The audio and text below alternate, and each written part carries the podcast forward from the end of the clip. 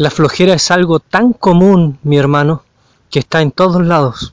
A veces es difícil librarse de la flojera porque la tenemos al lado de nosotros, en nuestros compañeros, quizá nosotros mismos, mi hermano, quizá nuestros hijos en la casa, quizá la pareja que tenemos. Pero eh, la flojera, mi hermano, rodea este mundo. Eh, es muy común en, en Chile que la gente diga que va a arreglar algo con un alambrito o con un chicle o con un scotch, porque eh, hay una cultura de la comodidad y de las cosas a medias en nuestro país. Pero eso no es exclusivo de nuestro país, sino que la flojera existe desde que el mundo existe. Por lo tanto, tenemos que ver qué quiere Dios de nosotros, cómo Dios ve al flojo eh, y cómo podemos cambiar y hacer las cosas bien. Así que el tema de hoy es ese, mi hermano. Si tiene algún hijo suyo que es medio flojito, sería bueno que él también escuchara el mensaje de la palabra del Señor. Así que, en el nombre del Señor Jesús, comenzamos la palabra. Vamos a buscar la primera cita, mi hermano, que está en Proverbios 19:15. Dice así en el nombre del Señor Jesús, la pereza hace caer en profundo sueño y el alma negligente padecerá hambre. Aquí tenemos la primera pregunta que eh, responde la escritura sobre la flojera. ¿Cuáles son las consecuencias de la flojera? ¿Tiene consecuencias la flojera? Por supuesto, yo creo que cualquiera de nosotros que es más viejo sabe cuáles son las consecuencias de la flojera, que no seas considerado en el trabajo, que seas el primero en ser considerado para ser despedido, ¿cierto? Porque no has hecho mérito, porque has sido flojo, o que eh, causes desagrado a los demás, o que las cosas que tú hagas no, no prosperen porque has sido flojo. Pero mira lo que dice Proverbios 19:15, la pereza hace caer en profundo sueño. O sea, el flojo, mi hermano, es una persona que pasa con sueño. Aunque haya descansado 12 horas, el cuerpo necesita dormir solo 8, pero ellos con 12 aún no se han recargado. Porque es algo mental, mi hermano, es algo que, que eh, ellos no, no, no, se esfuerzan mentalmente para hacer las cosas. Y si el, el, el esfuerzo no empieza primeramente por, por, nuestra mente, por darnos ánimo, ¿cierto? No lo vamos a llevar nunca al ejercicio, o sea, nunca vamos a hacer las cosas porque nuestra mente no está motivada. Entonces dice, la pereza hace caer en un profundo sueño. La flojera mantiene a la gente durmiendo, ¿cierto? Y el alma negligente padecerá hambre. Y aquí vemos la, una de las consecuencias de la flojera, mi hermano, que es padecer hambre. Entonces alguien podría decirme, mi hermano, pero no es la única, eh, eh, no es el único motivo por, la que, por lo que la gente pasa hambre, existen muchos otros motivos y no porque son flojos. Mi hermano tiene toda la razón. Existen motivos que están fuera de uno, por los que uno podría pasar hambre, ¿cierto? Eh, eh, un conflicto demasiado grave en el país, eh, desabastecimiento, falta de, de, empleo porque no lo has podido encontrar, ¿cierto? Existen muchos motivos, pero nosotros nos vamos a centrar solo en la pereza, ¿cierto? Olvídese de los otros motivos porque esos motivos tienen su justificación lógica, mi hermano. Pero basémonos en, en, en ver el retrato de alguien flojo. Veamos el retrato de alguien flojo y contestemos estas preguntas. Por lo tanto, Proverbios 19:15 lo primero que dice que el alma negligente padecerá hambre. Porque hay personas, mi hermano, generalmente las personas flojas tienen muchos vicios en el mundo, estamos hablando en el mundo, no, los cristianos, ¿verdad? Pero tienen muchos vicios. Se fija, ellos eh, les gustaría trabajar lo mínimo para, para obtener lo máximo, y con eso eh, vivir eh, tomándose una cerveza, fumando o haciendo cualquier cosa o estando en una fiesta o comprándose ropa cara que no necesita. ¿Se fija? Entonces, ¿qué dice? Que la pereza hace que las personas pasen hambre porque no hay un esfuerzo. ¿Cuántas personas usted ve en la calle, mi hermano, pidiendo plata que tienen su cuerpo bueno? Que podrían hacer algo para trabajar, pero ahí están y pasan años y años y años pidiendo plata, ¿cierto? Porque no son capaces de trabajar y de, hacer las cosas como corresponde. Por lo tanto, aquí dice, la pereza hace caer en profundo sueño y el alma negligente padecerá hambre. Busquemos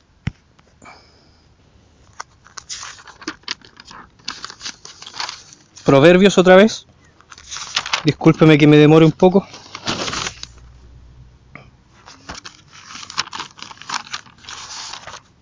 Estábamos en el 13. No, perdón, estábamos en el 19. Ahora el 6. Sí, del 6, del 9 al 11. Dice, perezoso, ¿hasta cuándo has de dormir? ¿Cuándo te levantarás de tu sueño? Un poco de sueño, un poco de dormitar y cruzar un poco las manos para reposo. Así vendrá tu necesidad como caminante y tu pobreza como hombre armado. ¿Qué nos quiere decir aquí? Yo creo que está demasiado claro.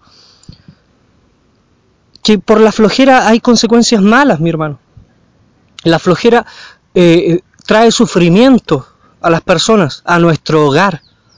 Por nuestra flojera nosotros eh, eh, hacemos sufrir al que trabaja, al que, al que se esfuerza.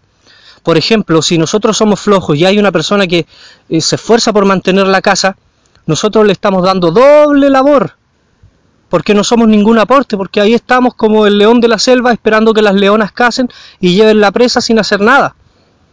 ¿Se fija? No es así. Dice, ¿hasta cuándo vas a dormir? ¿Cuándo te levantarás de tu sueño? Aquí vuelve a recalcar el rey Salomón que el, flojo es una persona que pasa durmiendo. Un poco de sueño, un poco de, dormitar. Dormitar es estar con los ojos cerrados sin dormir.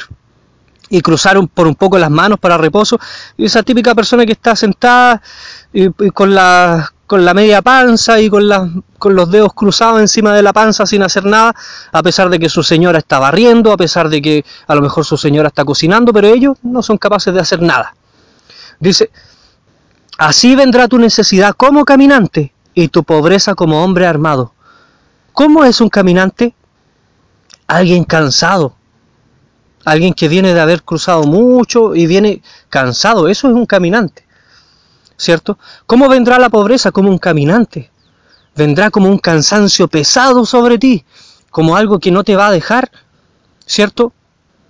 Eh, eh, surgir o que te va a quitar el ánimo, ¿cierto? Después dice, y tu pobreza como hombre armado, o sea, de manera violenta, ¿cierto? Porque nos hemos relajado, porque no hemos hecho lo que corresponde. Mi hermano, si nosotros no ayudamos en lo mínimo en nuestras casas, si no somos capaces de tomar una escoba, si no somos capaces de lavar la taza que ocupamos, de lavar el plato que ocupamos, todas esas conductas que usted no, eh, no las hace, las miran los niños. Y si la ven los niños, ellos tampoco van a barrer, ellos tampoco van a lavar, ellos tampoco van a hacer nada. Por lo tanto, usted tiene que hacer primeramente el, el trabajo de ejemplo para que sus hijos no sean inútiles. ¿Por qué? Porque si usted le enseña flojera y le enseña inutilidad a sus hijos, va a pasar lo que dice aquí el proverbista, vendrá tu necesidad como caminante y tu pobreza como hombre armado, porque nunca se le enseñó a ese niño o a esa persona o a ese esposo o a esa esposa o a sea quien sea, nunca se le enseñó a trabajar, nunca se le enseñó a esforzarse por las cosas, nunca se le enseñó a ayudar, por lo tanto, cuando tenga necesidad, va a tener necesidad. Y esa es la típica gente que siempre está pidiendo. Siempre están pidiendo. ¿Cierto? ¿Por qué? Porque nunca se han esforzado con el 100% de su esfuerzo. Estamos hablando de la flojera, ¿cierto? Todas las otras, o sea, todas las otras razones por las que uno pueda pasar esto, dejémoslas fuera. Estamos hablando de la flojera, las consecuencias de la flojera. Dice Eclesiastés 10-18. Por la pereza se cae la techumbre. ¿Ha visto esas casas que se llueven todos los años? Y llevan 10 años lloviéndose y nadie las ha arreglado y nadie se ha subido. Por último, si uno no sabe subirse, tirarle un poco de agua al techo para ver y ver lo que uno puede hacer, comprar un montón de silicona y por último dejarle un lomo de toro de silicona encima del techo para que no se pase, pero hacer algo. Por la pereza se cae la techumbre, dice. ¿Se fija? O sea, por por la flojera, las personas ya están en, cuatro palos que ya se caen y no hacen ningún esfuerzo. Es cierto que eh, hay personas que están en esa, en esa situación de pobreza injustamente. No estamos hablando de esas personas, estamos hablando de los que pudiendo hacer algo no lo hacen. ¿Cierto? Y dice Eclesiastés 10, 18, por la pereza se cae la techumbre y por la flojera de manos se llueve la casa. Entonces hagamos un pequeño repaso ¿Cuáles son las consecuencias de la flojera según la escritura? Padecer hambre, dice en Proverbios 19:15, ¿cierto? en Proverbios 6, 6.9 dice eh, pasar necesidad y que la pobreza es algo violento, ¿cierto? Y la otra consecuencia es que tu casa, donde vives tú, está en malas condiciones porque pudiendo hacer algo no lo has hecho. Estamos hablando en, en solo en la situación de que pudiendo hacer algo no lo hagas, ¿cierto? Y por la flojedad de las manos se llueve la casa. Entonces, tenemos que, por la flojera, nuestra casa está mal, eh, pasamos hambre, y esa hambre y esa pobreza es violenta, porque no hemos quedado, ¿cierto? Ahora, respondamos otra pregunta por medio de la escritura. ¿Qué pasa con nosotros en lo humano y en lo espiritual si somos flojos? ¿Qué pasa con nosotros en lo humano y en lo espiritual si somos flojos? Busquemos en la escritura Proverbios 24, 10. Dice así en el nombre del Señor Jesús. Si fueres flojo en el día de trabajo, o sea, si andas con flojera cuando te toca trabajar, tu fuerza será reducida. Mire lo que dice la escritura. Tu fuerza será reducida si tú andas con flojera, estamos hablando de lo humano y lo espiritual, si tú andas con flojera en lo espiritual, y no quiero hacer esto, no quiero escuchar un mensaje, no quiero cantar una alabanza, no quiero orar, no quiero ir a la iglesia, eh, me cansa lo que dice el pastor, me cansa lo que dicen los hermanos, esta alabanza ya la canté 20 veces, ¿cierto? Si nos causa flojera la búsqueda espiritual, ¿qué dice la escritura? Tu fuerza será reducida. Así es como empieza a morir el espíritu, mi hermano. Porque el espíritu Vive porque se fortalece. ¿Y cómo se fortalece? Buscando a Dios. Pero si nosotros no fortalecemos el espíritu, la, fuerza de nuestro espíritu será reducida. Y llegará un momento en que la carne va a ser más fuerte que el espíritu. ¿Y qué va a ser el espíritu de Dios? Se va a apartar, mi hermano. Eso es lo que no, no tenemos que esperar nosotros, que el espíritu del Señor se aparte de nosotros. Ahora, en lo humano, también. ¿Se ha fijado que al flojo le cuesta tres o cuatro veces más que a los demás hacer las cosas? Es porque aquí lo dice la escritura, porque al flojo Dios le reduce la fuerza. Porque es flojo, no te mereces tener energía, no te mereces tener eh, fuerza física, no te mereces estos atributos que son para los trabajadores, así que yo te los voy a quitar. Y Dios se los quita.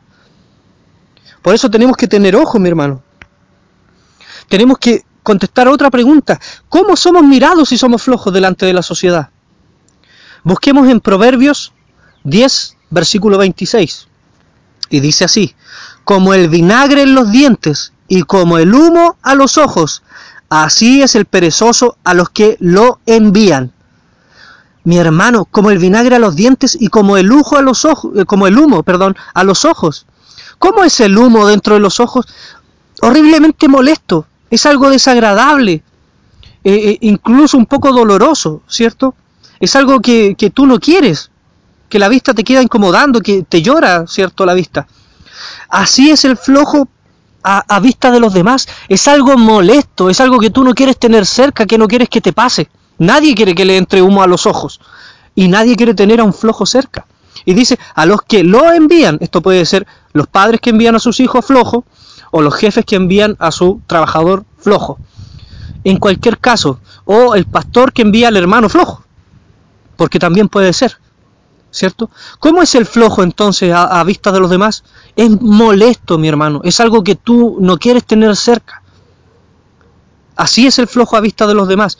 Y el flojo se puede engañar y pensar que todos lo aceptan, pero no es cierto. Todos se dan cuenta de quién es flojo. Hay que ver nomás, pues mi hermano, para saber quién es flojo y quién no. Y dice que el flojo es como el vinagre a los dientes, o sea, algo que te quita el esmalte, que los afea, los oscurece, los amarillenta. ¿Cierto? Así es el flojo, es algo que eh, es una persona que eh, cambia el ambiente a un ambiente malo, que hay que andar a tirones con él. Es alguien molesto, es alguien en, en el que no se puede depositar confianza porque no tienes confianza de que vaya a hacer lo que tú le dices. Así es el flojo. Y así son los hijos flojos a los padres. Son molestos. Porque tú vas a pasar una vergüenza si le das una orden a tu hijo flojo enfrente de alguien. Porque el hijo que es flojo además contesta mal. Y son cara dura y más encima de ser flojo y no, no ayudar en nada, contestan mal. Entonces, ¿quién va a pasar la vergüenza, mi hermano? Usted. Muy distinto es que si un pastor tiene un, un, un obrero o un hermano flojo, porque el pastor no es padre de él. No va a pasar la vergüenza, el que va a pasar la vergüenza va a ser el hermano. Pero si en un trabajo, por ejemplo, el trabajador es flojo y el jefe lo envía y no quiere ir o va a regañadientes, va a ser el primero considerado pa para despedir. Porque ha sido flojo, porque es molesto, porque nadie quiere tener a un flojo cerca, porque no es aporte, hace que los demás trabajen más y él recibe de lo que los demás trabajan. Es como lo que dice el dicho, vamos arando, dijo la mosca, encima de los cachos del buey. La mosca no está haciendo nada, está parada encima del buey, pero también se beneficia, ¿cierto? Y, se, se incluye dentro de los que trabajan cuando en realidad no ha hecho nada. No seamos como las moscas, mi hermano. No seamos como el vinagre a los dientes ni como el humo a los ojos. Seamos diligentes en lo que tenemos que hacer. tenemos que ver también que existe una diferencia entre el flojo y el que es acomedido y que esa eh, diferencia es notoria. Que los demás la pueden ver a simple vista. Imagínese la vergüenza que los demás sepan que uno es flojo, mi hermano. Pero dice la escritura en Proverbios 13, verso 4, dice, el alma del perezoso desea, o sea, quiere algo, ¿cierto? El alma del perezoso quiere algo, y nada alcanza.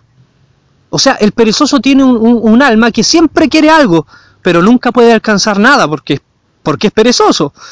Mas el alma de los diligentes será prosperada. Mire lo que dice, el alma de los trabajadores será prosperada. Déjeme contarle algo, una experiencia personal. Me tocó trabajar en minería y yo llegué como ayudante, lo más bajo. Me esforcé, ni siquiera tenía mi enseñanza terminada. Me esforcé trabajando en, la minería, las personas son muy clasistas y son muy elitistas. Ellos miran en mal al que no ha estudiado y al que habla mal y todo eso. Porque es un trabajo donde se gana mucho dinero. Pero es así el sistema. Entonces, todos nosotros que éramos ayudantes éramos mal mirados. Pero sabe mi hermano, yo me esforzaba todos los días haciendo el doble, el triple del trabajo de los demás. Yo era esa persona que los demás miran y dicen, mira el tonto, trabajando de más. Pero ¿qué pasa? Que yo, el tonto, el que trabajaba de más, fui considerado, fui el primero considerado para hacer cursos, para perfeccionarme, para ir subiendo en los escalafones. Y terminé trabajando en la oficina, no teniendo estudios superiores, ni habiendo terminado mis estudios secundarios. ¿Se fija? Pero, ¿qué hice yo? Fui diligente. Eso es lo que dice la escritura.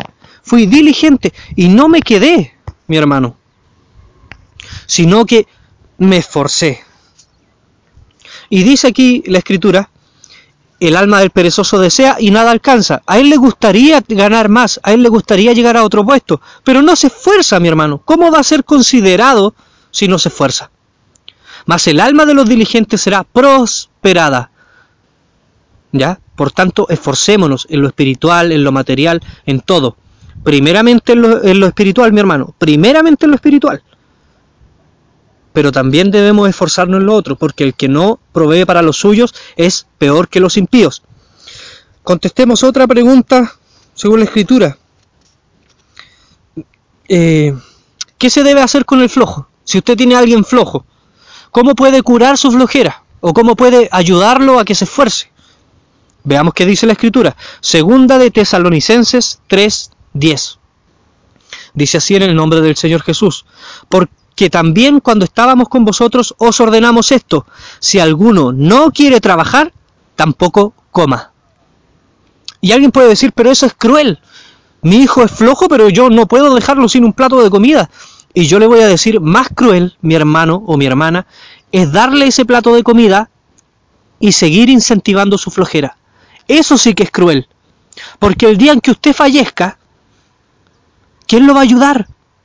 ¿Va a ser un cafiche toda la vida o va a ser una cafiche toda la vida? Tiene que ser una persona que sea capaz de valerse por sí misma, porque no siempre va a tener a alguien que lo esté ayudando detrás. Entonces, si usted quiere hacerle un bien al flojo, no lo ayude más. Para que él se esfuerce. Y si lo quiere ayudar, ayúdelo con un consejo y dígale, mira, esfuérzate. Eso es mejor ayuda. Eso es mejor ayuda, mi hermano. Que estar dándole un plato de comida a alguien que no se lo merece. Entonces alguien me puede decir, pero muchas de las personas que están en la calle están en la calle por flojos. Y es verdad. Hay otros que tienen necesidad y hay otros que están por flojo. Uno ve su cuerpo totalmente sano, con capacidad de trabajar. Muchos de ellos son muy educados, viven en la calle. Muchos de ellos tienen estudios, viven en la calle. Pero por flojera.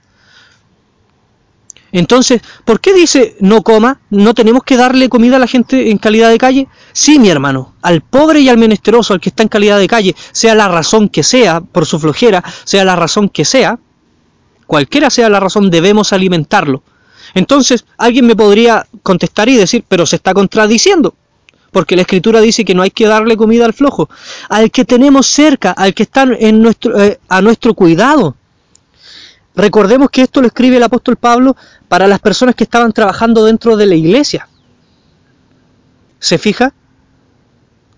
Por lo tanto, cuando nosotros tenemos a nuestro círculo cercano, mi hermano, entre el círculo cercano de nosotros tenemos un flojo y le avalamos su flojera y lo premiamos por su flojera dándole comida, dándole esto, prestándole esto y lo otro, realmente le estamos haciendo un daño.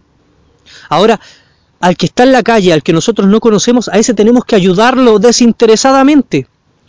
Pero muy distinto es cuando tenemos la responsabilidad de corregirlo. Por, ejemplo, el pastor tiene la responsabilidad de corregir a su obrero flojo o de dejarlo a un lado. Puede dejarlo a un lado y no ocuparlo. ¿Se fija? O, o, el padre tiene la obligación de corregir a su hijo flojo y no incentivarle su flojera ni premiarlo por su flojera. Entonces, ¿cuál es el consejo que nosotros podríamos adquirir, mi hermano, para el flojo? ¿Qué podríamos decirle? ¿Qué nos dice la escritura a nosotros si somos flojos? Busquemos Proverbios 6, del versículo 6 al 8. Y dice así, Ve a la hormiga, oh perezoso, mira sus caminos y sé sabio, la cual no teniendo capitán, ni gobernador, ni señor, prepara en el verano su comida y recoge en el tiempo de la siega su mantenimiento. Entonces, ¿cómo ayudamos? ¿Cuál es el consejo que nos da la escritura para el flojo? El consejo es, sé diligente, sé sabio. Mira que no, todo, no siempre los tiempos van a ser buenos y cuando llegue el tiempo malo, tú tienes que tener algo. Preocúpate mientras está el tiempo de bonanza para que cuando llegue el tiempo malo no te haga daño. Dice, la cual no teniendo capitán ni gobernador, que nadie te obligue, que no, que no sea necesario que te, eh, tener un jefe o un pastor o un papá encima tuyo que te esté diciendo lo que tienes que hacer, sino que nazca de ti. Porque dice que la hormiga no tiene ni capitán ni gobernador ni señor.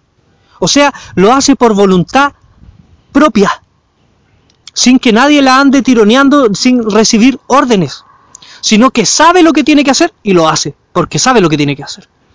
Así nosotros también sabemos lo que tenemos que hacer y debemos hacerlo. Sin necesidad de que tengamos un capitán, ni un gobernador, ni un señor sobre nosotros que nos esté diciendo qué hacer. Y preparemos en el verano, en el verano nuestro mantenimiento. El verano es el tiempo de bonanza, no la estación eh, del año que se llama verano, ¿cierto? El verano representa el tiempo de bonanza. En el tiempo de bonanza, seamos apercibidos y guardemos un poco porque no siempre los tiempos son buenos. Así que estas son las especificaciones, mi hermano, los consejos que da la escritura, eh, el retrato que nos muestra la escritura sobre las personas flojas. ¿Qué debemos hacer y cómo lo debemos hacer? Procuremos, mi hermano, ser diligentes y no flojos. Recuerde que las vírgenes flojas quedaron sin aceite en las lámparas, porque no fueron diligentes ni precavidas. Así que tratemos de ser precavidos, mi hermano, y no ser como el perezoso. Dios los bendiga mucho. Amén.